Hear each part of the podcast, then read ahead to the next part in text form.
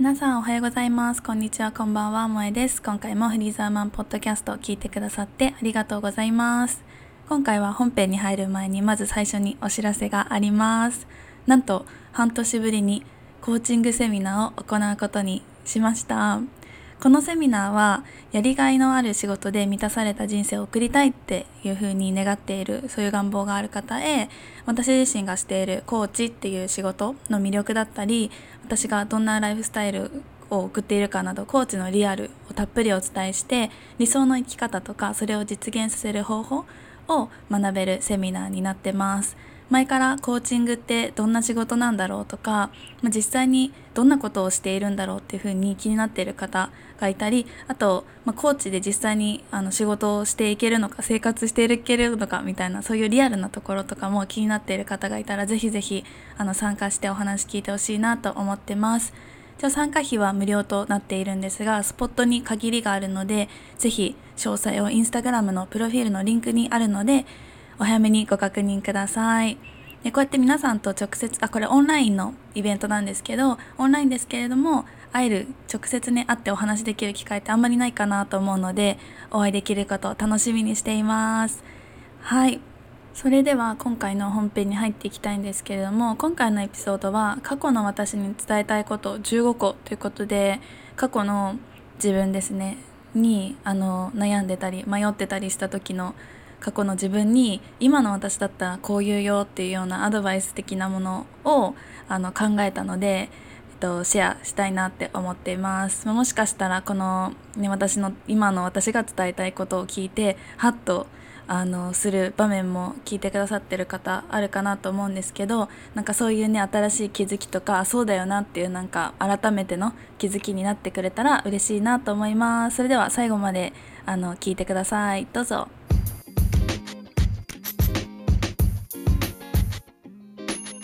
Welcome to Freedom Women Podcast. Here I talk about all the things I'm passionate about self love, feminism, and women empowerment.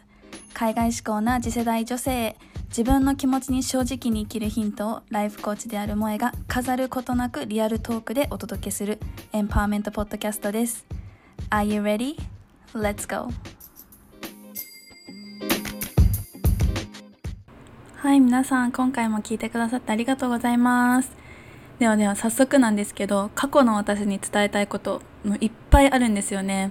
あの私も今までここに来るまでに、まあ、今もそうだけどこういろんなことに悩んだりとか不安に思ったりとかこうねしてきたので今私がこう過去の自分のことを考えて伝えられることを伝えていきたいなと思ってます。いっぱいあるのでね早速いきたいんですけどまず1つ目は一人の優雅な時間を楽しめっ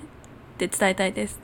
でこれちょっと今の私の市場のあの気持ちが入っちゃってるかもしれないんですけどもう本当に今思えばカフェに行って本読んだりとかね、お友達とカフェに行ってこう語るとかなんかそういうのんびりする時間って本当に今思ったら贅沢だったし優雅だったなってすごい思うんですよね。ねいいですよねなんかコーヒーとかさ飲みながらしかもカフェインとか気にせずね何でも好きなもの飲みながら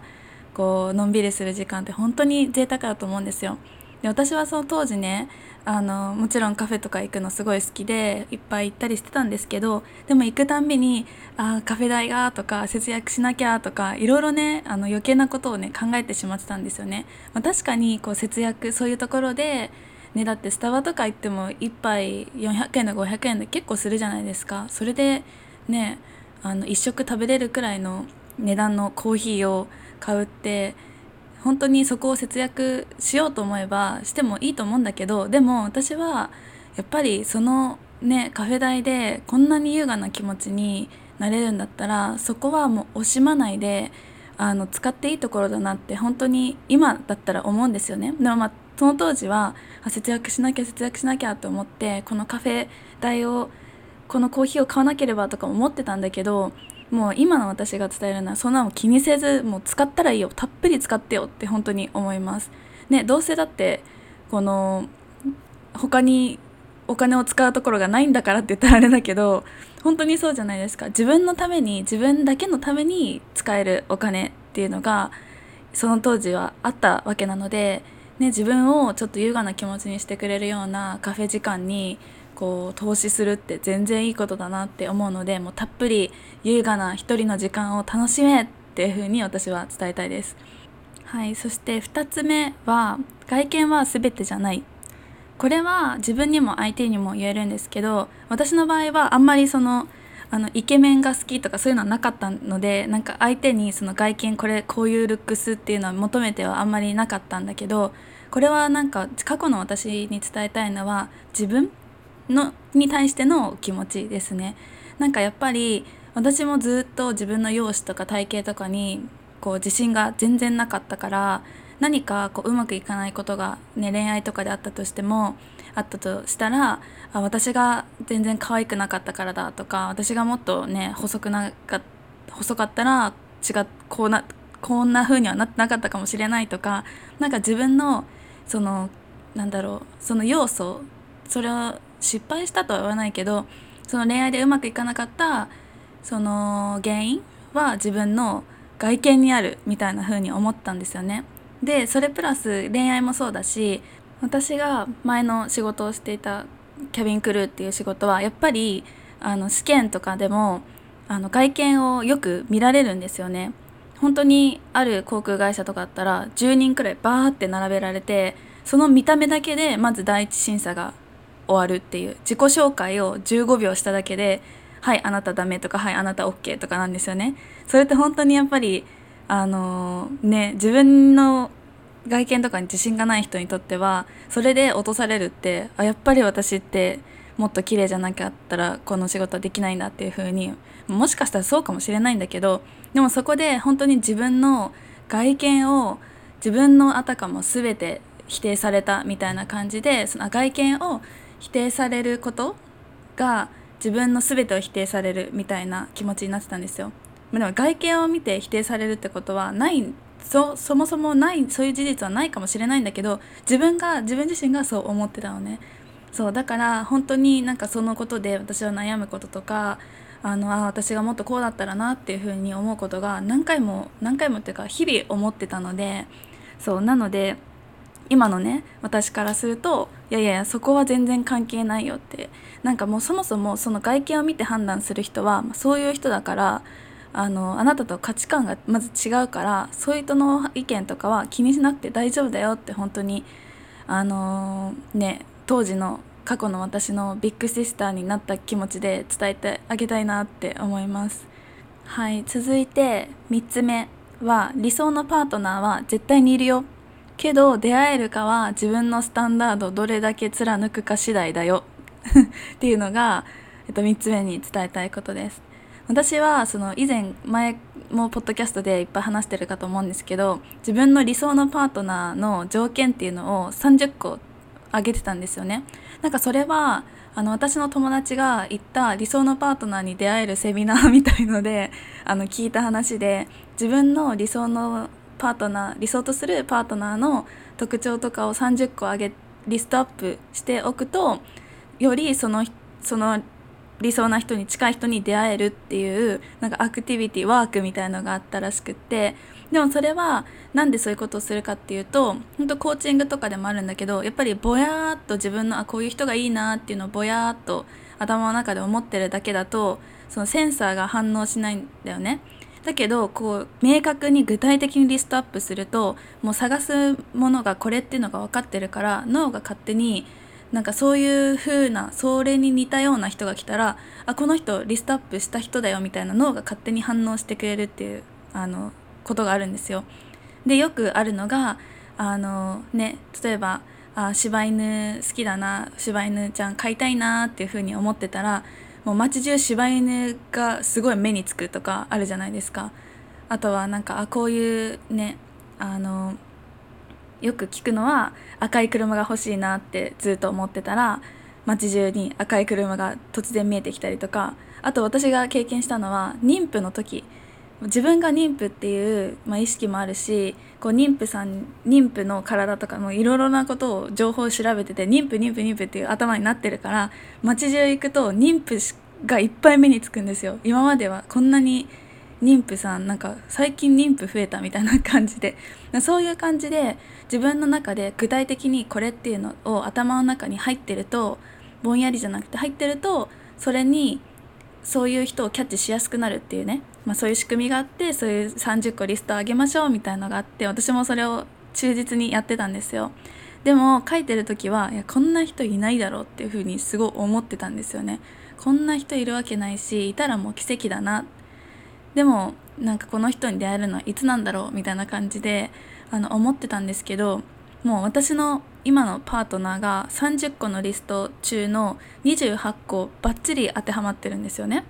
でその2個当てはまってないのは何かっていうと、まあ、2カ国語以上喋れるっていうのとあと海外経験があるっていうのが当てはまってないけどそれを私はパートナーにも最初にあの最初にというかシェアしてるんですけどしたらその2つは今からできることだから大丈夫だよって言われてで晴れてあそっかじゃあ今からできるね。彼はまだ若いし海外経験これから積めばいいし今から英語勉強すればいいしとか思ったらあそうだね30個全部クリアしてるじゃんっていうことになって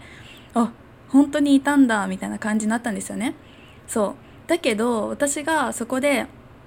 あの30個のリストを上げたけどそのパートナーに30個にぴったり合ったパートナーに出会えたのはなぜかっていうと自分のその30個のこれっていうスタンダードをこう貫いてきたからだなっていうふうに思うんですよね。でやっぱりそれに見合わ見合わない人っていうかそのパートの理想のリストにあのちょっと合わなくてもあこの人でもいいかなみたいな風にこう妥協じゃないけどそこで自分のリストをちょっと無視して付き合っちゃうとそこでまた時間がねかかるじゃないですか。やっぱり付き合ってもそんなすぐ別れたくないから。でもリスト自分のこういう人がいいっていうのには当てはまってないんだけど時間を一緒に過ごしちゃう。そのうちにどんどん愛着も湧いてって情も湧いてってなかなか別れられなくて。でも結局自分の理想としてる人と違うから最終的に別れてこの1年間何だったんだろうみたいな、ね、そういうことにもなり得るから本当に自分が付き合う時点で私は自分のスタンダードをこうこれってあのいうものをねかたくなに持ってほしいなって自分の過去の自分に伝えたいなって思います。まさに私が今言った例がそうだったので、ね、これっていうのは決めてたのに決めてたはずなのにねまあ目の前の人が優しい言葉をかけてくれるからとか、まあ、今寂しい気持ちだからっていうので、ね、そのリストをちょっとポイってしちゃってその人と時間を過ごして何だったんだみたいな感じにねよくなってたのでそう絶対に理想のパートナーいるのでその自分が理想としてる人は絶対にどこかにいるからその人に出会うための一歩になるためにもそのね目の前の人に目をくらませないっていうのがすごく重要だなって思うのであのしっかりね見極めてくださいって過去の私に伝えたいです。はい、で次4つ目は仕事なんてやめてもいいよっていうのを伝えたい。もう仕事なんてやめたって本当にこの日本では死にはしないんですよ。絶対に。もうだって今の仕事を過去のね当時の私はあのすごく残業がいっぱいでもうその生活をしてた方が多分あの精神的にも病んでいきますよね。そうだからそんな仕事を私は今になったらね今になったらもうやめてもいいよって本当に思うんだけど当時の私はやっぱりここで辞めたらまだね3年も経ってないしとか転職先も決まってないしとか思ってたけどでも転職先決まってなくてもねあのそのつなぎでどこか自分の気持ちがなんか楽しくなれるようなカフェとかでバイトしたらいいし、ね、今なら本当に思うけどリゾートバイトとかでね南国の島とかに行ってのんびりしたらいいし絶対その仕事をやってなきゃいけないやってないとあなたは死にますみたいなことはないんですよ。そうだから絶対あのねこの仕事辞めたらダメかもしれないと思ってるけどもう今の私から言えばもう辞めてもいいよって本当に思います。まあ辞めてじゃあ次の転職する時にじゃあそのね転職その辞めた期間何してるんです何してたんですかみたいなことを聞かれたとしても、まあ、それは別に正直に言ったらいいんじゃないですかって思いますね。なんかこういう気持ちで一回リセットしようと思ってこういうことをしてましたみたいな風に言ってでそれでその期間がダメですみたいな会社だったら、まあ、そもそもね私たちとは合わないんですよ。そうだから別にそこも正直に言っていけば必ずあの次の仕事だって絶対見つかるのでうん。あのやめてもいいよって本当に思います。はいで次5つ目がいっぱい遊んで OK いっぱい遊べっていうのを伝えたいです。でこれは私今の私が思うのはあの時遊んどけばよかったなーじゃなくってあの時あれだけ遊んどいて本当に良かったなっていうふうに思うんですよね。私はもう相当あの楽しんできたのじゃないかなって思います自分が。本当に独身の頃とかあとねまだ10代とか20代前半とかの時は本当に遊びほうけてましたね。もちろんなんか学んだりとかするのもすごい好きだったんだけどでもやっぱり遊ぶのもすごい好きで本当にあの友達とクラブに行ったりとかお酒飲みに行ったりとか、うん、いろいろしてました。でもそれもすっごくすごく楽しかったんでなんかでもそこがその楽しさを知ったからこそあ私は毎日この生活はちょっと辛いなとかなんかある時からあこの生活ちょっとなんか虚しいなみたいな風に思ってあもっと意味のあるなんか人間関係を築きたいなとかなんか飲みに行っておお久しぶりみたいなそういう関係の友達がいっぱいできるんじゃなくってもっともっとなんか深く深い話とか生涯的に付き合っていけるような友達が欲しいなっていう風な価値観を見つけられることができたので本当に遊んどいてよかったなって思います。なのでそう当時の私はねこんなに遊んじゃっていいのかなとかなんかこんなことしてていいのかなっていう風になんかちょっとね思ってるかもしれないんだけどもうそれでいいんだよっていっぱい遊んでくださいっていう風に伝えたいです。はい。で続いて6つ目がえっと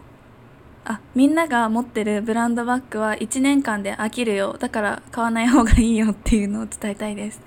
で私はもともとブランドとかあんまり興味がなかったんだけどでもやっぱり友達とかの周りを見てると、ね、そういうバッグとかを持ってたりしてなんかあやっぱり可愛いんですよね見てると。あいいなって思ったりとかするから私もこう買ってみるけどけどやっぱ1年間使うかなみたいな感じだったんですよね私的には。なんかそのブランドバッグっていうのもあのあるけどなんかそういうみんなが持ってるからあいいなと思って買うものって大体私飽きてるんですよ。そうけどなんか雑誌の付録とかであなんか可愛いなって思ったなんかトートバッグとか一生使ってるんですよね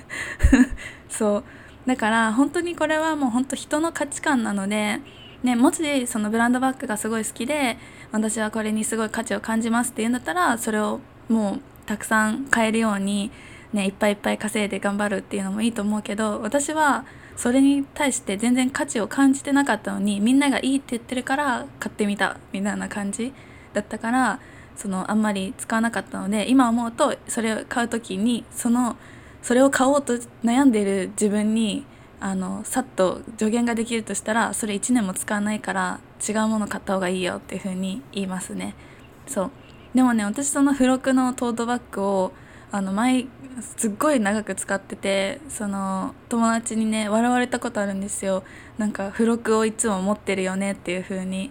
でその時はちょっと傷ついたんですよね。でなんか別にそれが付録を持ってる付録のトートバッグを使っていることに関して私は全然恥ずかしいとかそういう思いを全然持ってなかったからなんかあそうなんだ笑われる対象なことなんだこれ対象なのかこれはみたいな風にその時初めて思ってへえって思ったんですけどでもまあ今思えば別にいいじゃんって 思いますね。本当に便利だし可愛いししかも雑誌も読めてねそのトートバッグも手に入って一石二鳥じゃないですか。そう。だからまあ本当に人の価値観ですよね。どんなものがいいかっていうのは。だから自分の価値観を大切にしようっていうのを伝えたいです。はい。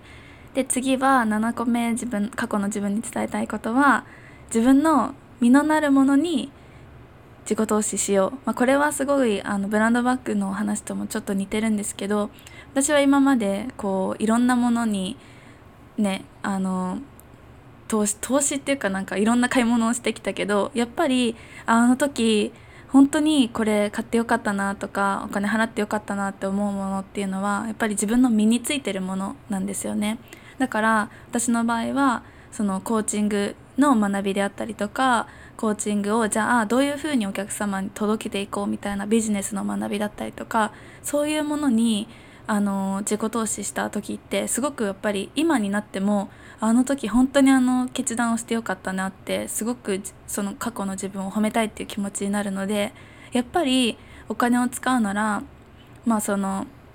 自分の身の身につくもの身になるものにこれからも自己投資しようっていうふうに思ってるのであの過去の自分にも伝えたいです。はい、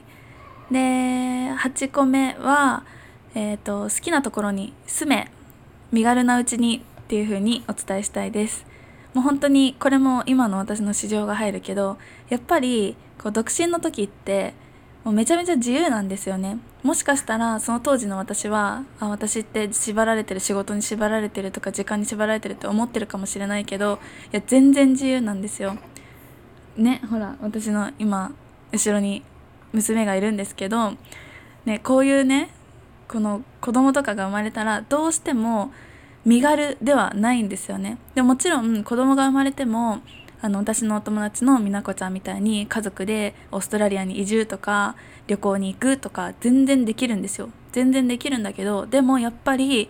自分が一人の時の方が簡単なので当時の私あここの場所に住みたいなとかアメリカ住みたいなとかヨーロッパもいいかなとか思ってた自分にもうさっさと行きなさいっていう風にあの言いたいなっていうふうに思います。はい。では次9個目が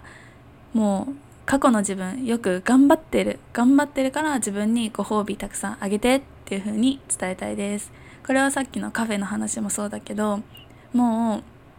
あのお金とかも気にせずに自分にご褒美たくさんあげてほしいなって思います。でもそのご褒美がそのブランドバッグとか私の場合はねそそこに価値を置いてないからそうなんだけどブランドバッグとかなんかねいわゆるそのみんながいいっていうものを買ってあげたら自分が満足するかってわけじゃなくってもう自分の心とか体とかがリラックスできるようなものにものをご褒美にしてあげてほしいなと思います。だからもう本当に一人旅行とかもそれでもいいと思うしマッサージとかもう贅沢だな贅沢しすぎちゃっていいのかなって思うくらいのご褒美をたくさんあげてほしいなって思います。本当によく頑張ってたからね。はい。で次過去の自分に伝えたいこと10個目が勇気を出して買ったその服着てっていうことですね。そう。私はよくあったんですけど皆さんどうなんだろう。私はそのいろんなあの自分の服をショッピング行く時あこれどうだろう可愛いんだけど着るかなって思ってでもあの勇気を持って着るんですよね。あ今度こそはこれをあの着るから買うっていう風にするんだけど結局私はその勇気を出して買った服をじゃあ実際にあの普段に着てみてじゃあ外に出ていこうってなった時にやっぱりなんか似合わないなとかやっぱりなんか腕が太いのが目立つなとか足が目立つなとか言って結局着ないっていう服がたくさんあったんですよ。そう。でも今思うと本当に結局ね人って自分しか見てないからその勇気を出して買ったちょっと変かなって思ってる服を着たとしても誰も何も思わないんですよ。もしかしたらえ何あの服って思う人もいるかもしれないけどその人はその人の価値観その人の考え方だからそのねそれが私たちの評価を下げるとかではない。なのでもう本当にこれがいいなって直感で思った服で買ったんだったらもうそれを元取るくらいに着てほしいなって過去の自分に思います。もう本当に着なかった服っていうのはたくさん私の中であるので、ね、それこそお金の無駄じゃないですか。その時間そのあとお金をね贅沢な気持ちにしてくれるハーブティーとかコーヒーとか買えたのに。そうだから過去の私に勇気を出して買った服も着てくださいっていうのを伝えたいです。で続いて11個目。これは本当に皆さんにあのすごくおすすめしたいことなんだけど眉毛タトゥーはマジでいいです。マジでおすすめします。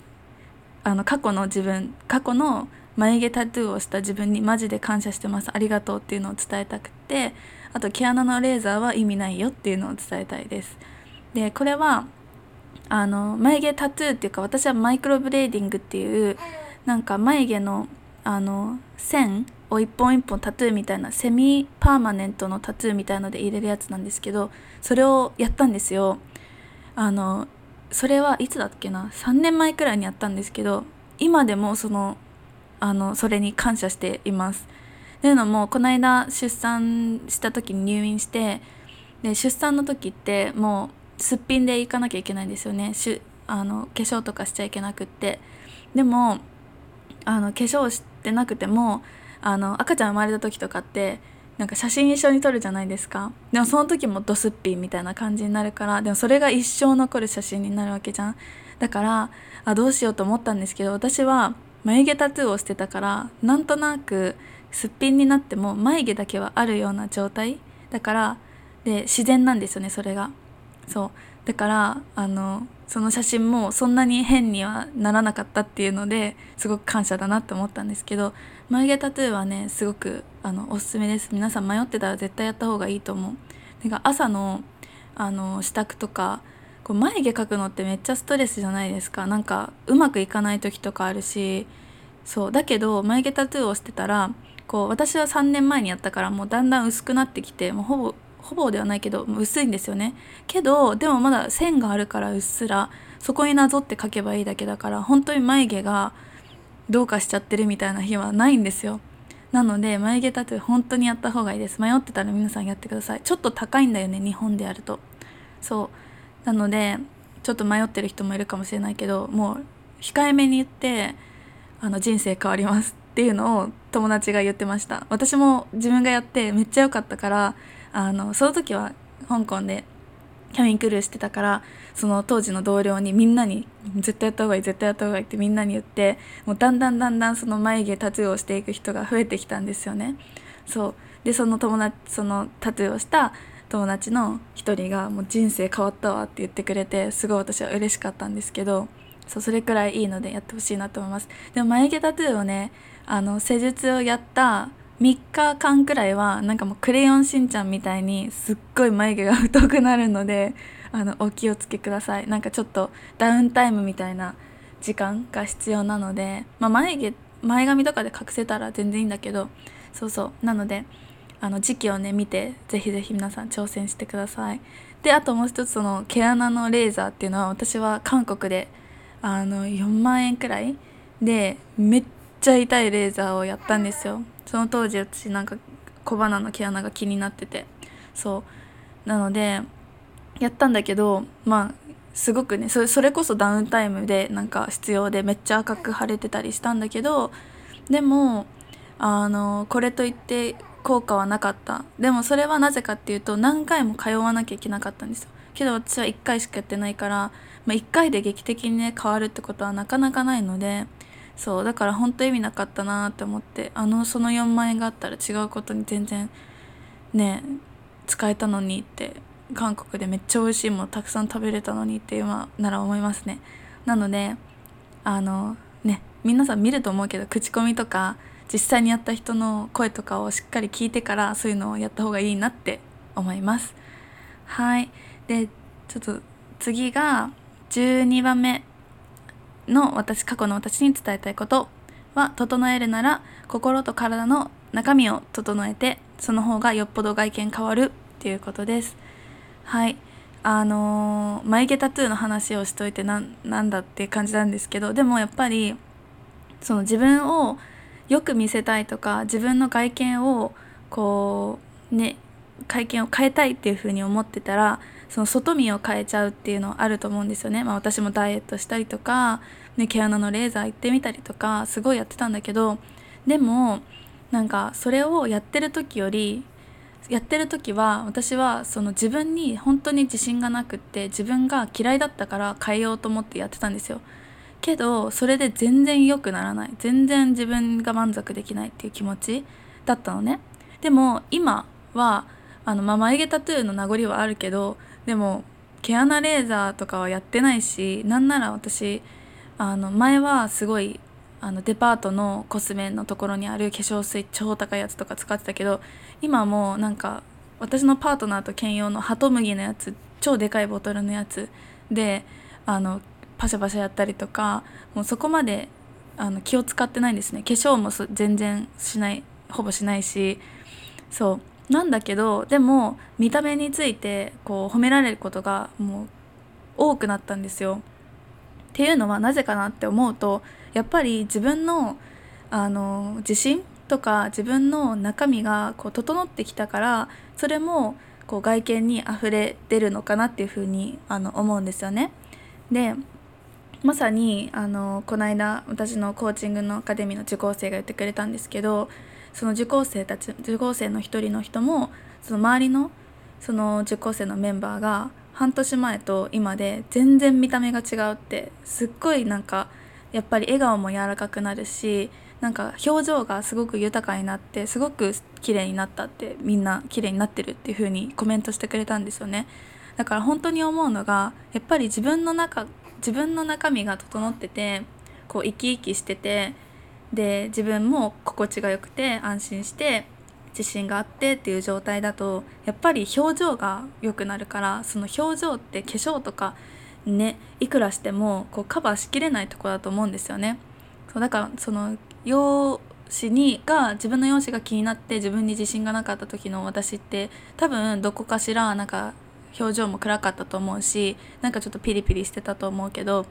そう今はあのそういうのがなくなってきたからやっぱりその外見をこう頑張って整えようとしてもそれだけじゃ全然ダメなんだなっていうふうに今思います。なので過去の私にあの伝えたいです。あのね外見を良くしようとばっかり集中してないで自分の中身を整えていきましょうっていうのを伝えたいです。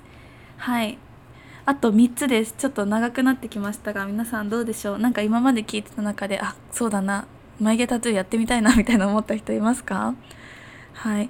じゃあねあと3つ言っていきたいと思います。13個目がえっ、ー、と彼が振り向いてくれなくたってあなたの価値は変わらないっていうのを私は過去の自分に伝えたいです。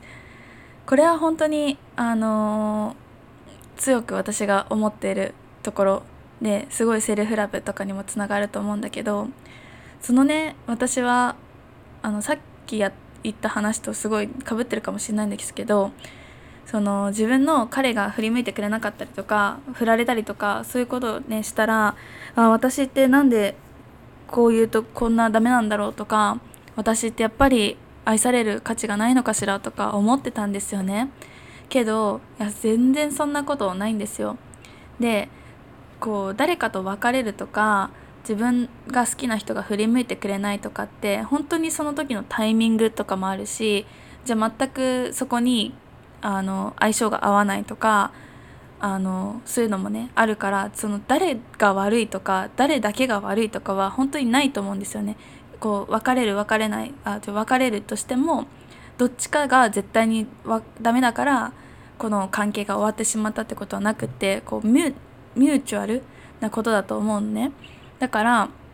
その彼が振り向いてくれないって言ったって自分のがどこが悪かったんだろうって探すんじゃなくってもうそこは彼が求めてるものと私が与えられるもののこうギャップがあってそこが合わなかっただけなんだっていうふうにその現実だけを受け取ってほしいなって思いますその現実からあこうだったかもしれないとかああだったかもしれないとかこうすればよかったとかその非現実の自分の想像の域をいっぱいのことだけをいっぱい想像してこう辛くなってたの過去の私は。なのでこうねちょっと、まあ、冷静になるっていうのは難しいかもしれないけどでもこう一旦立ち止まってそう私がなんで悪かったんだろうっていうところにフォーカスするんじゃなくってもうその、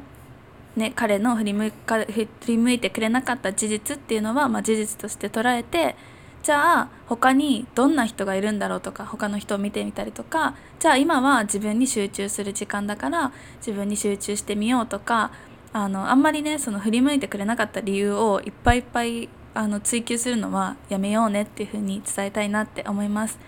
ね、振り向いてくれなかったって本当に価値は変わらないしあなた自身がこうのレベルが減ったとか価値が減ったとかそういうのはないのでもう本当に自分の価値っていうのは誰にも変えることができないよっていうのも一緒に伝えたいなって思います。で14個目は上には上がいるだから比べるゲームに最初から参加するなですこういわゆる英語でコンパリソンゲームって言うんですけどこうね比較ゲームですよね。あの人は優れてる私はダメだとかあの人より私はいいとかなんかそういう風に周りとの人と自分を比べる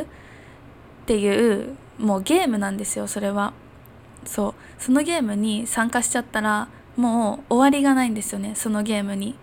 このそのゲームに優勝っていうのはないの。1位っていうのはもう絶対ないんですよ。本当に上には上がいるんですよ。あ私可愛いあの子より可愛いって思ったらあなたより可愛い人が絶対いるんですよ。しかも何万人と。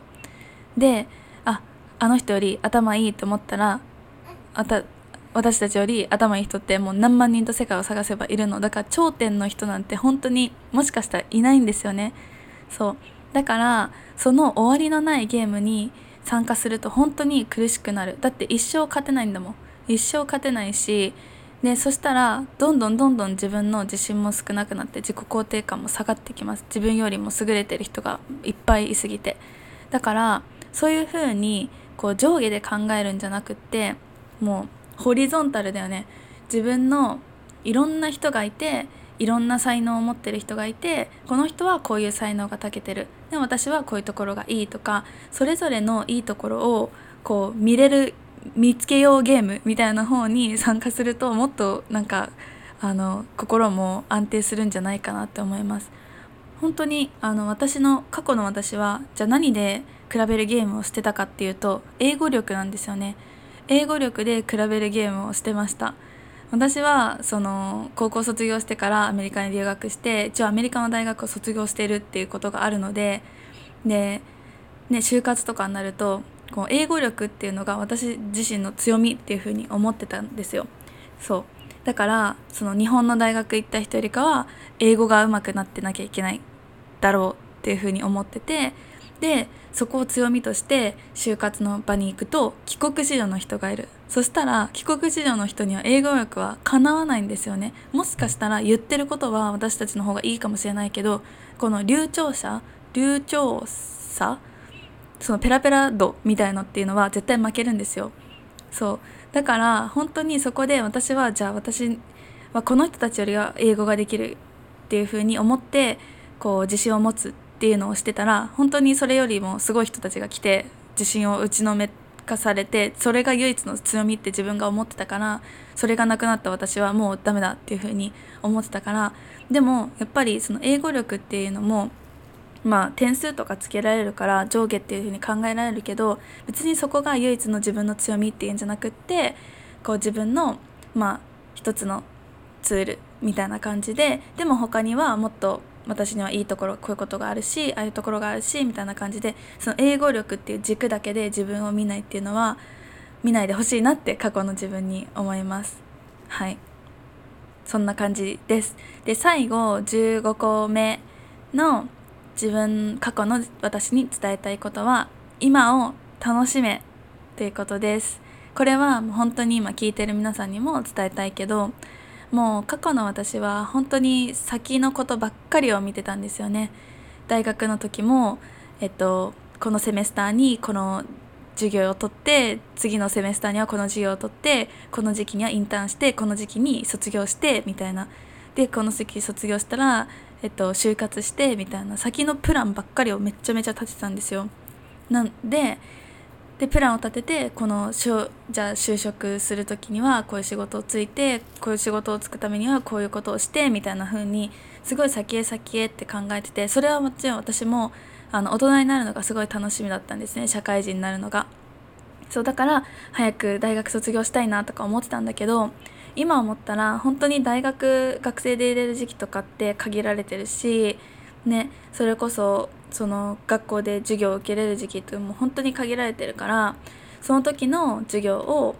あの素直に楽しんでおければよかったなっていうふうに思います。その当時はもう早く終わりたい早く終わりたいっていうことばっかりだったので。そうなので今ある目の前にあることをとにかく楽しめば絶対将来にはつながっていくので 私の娘もそう言ってます。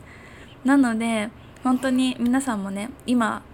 その将来のことばっかりを考えてあこうしたらいいかなしたらいいかなっていう風にこう焦ってる人もいるかもしれないんだけどとにかくあの大丈夫だから将来はつながっていくので勝手に。